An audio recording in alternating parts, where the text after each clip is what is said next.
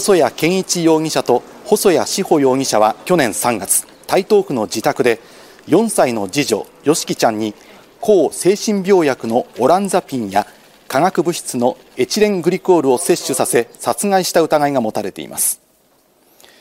よしきちゃんは5年前心理的虐待の疑いがあるとして児童相談所に一時保護されていましたが捜査関係者によりますと保護が解除され自宅に戻った後もよしきちゃんを保育施設に長い時には1週間以上預けるなどしていてよしきちゃん以外の家族4人で旅行に行くこともあったということです。志保容疑者がよしきちゃんについて可愛くないなどと周囲に話していたことも分かりました。よしきちゃんは数日間風呂に入れてもらえず同じ服を着ていることもあったということです。一方6年前に死亡している健一容疑者の姉の体内からもエチレングリコールの成分が検出されていたことも分かっていますが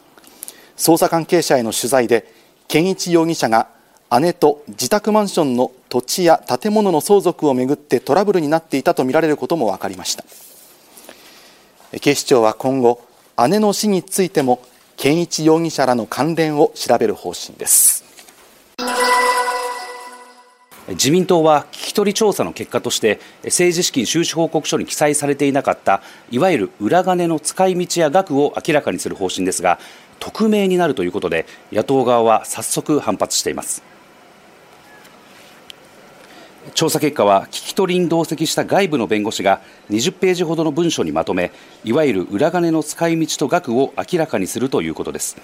ただ使い道は政治活動に使った保管していたなどと複数の類型で明らかにするにとどめそれが誰かは分からないよう匿名にするということです自民党幹部は私的な流用は確認されなかったと話していますが野党側は批判しています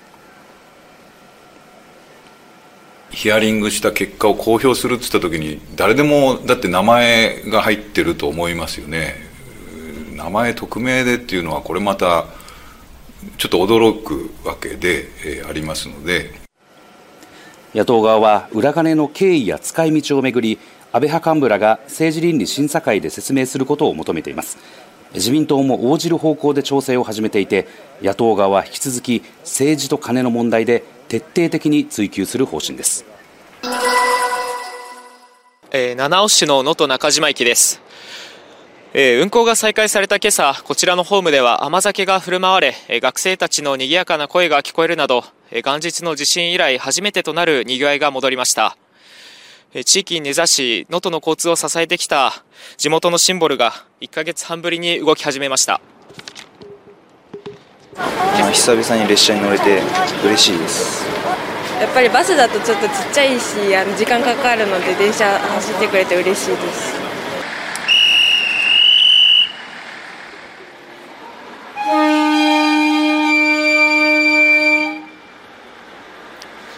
今朝6時半過ぎ通学する高校生などを乗せ地震後初めて能登鉄道の列車が能登中島駅を出発しました。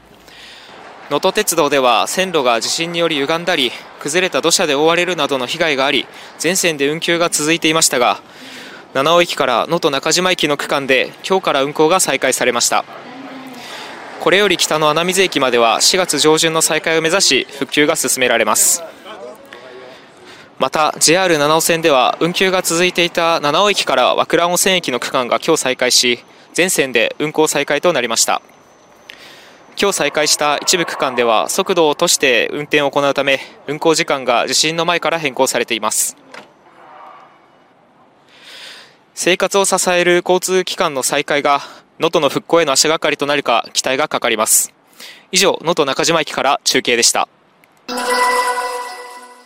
地元当局によりますとアメリカ・ミズーリ州のカンザスシティで14日銃乱射があり1人が死亡21人が怪我をしました。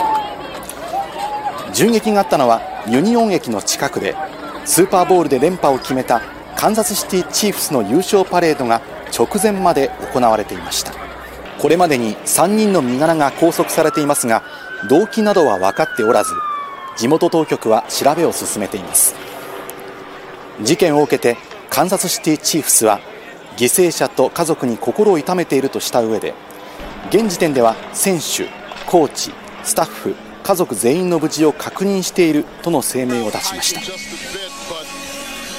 またスーパーボウルで MVP を獲得したチーフスのクォーターバックパトリック・マホームズ選手は自身の SNS でカンザスシティのために祈っているとコメントしています。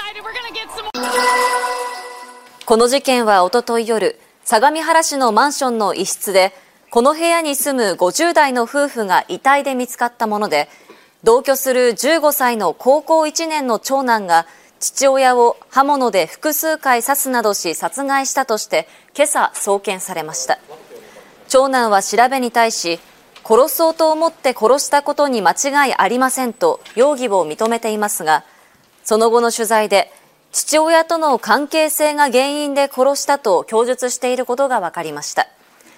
警察は長男が父親に何らかの不満を持っていたとみて調べています。また母親の死亡についても事情を知っているとみて捜査を進めています。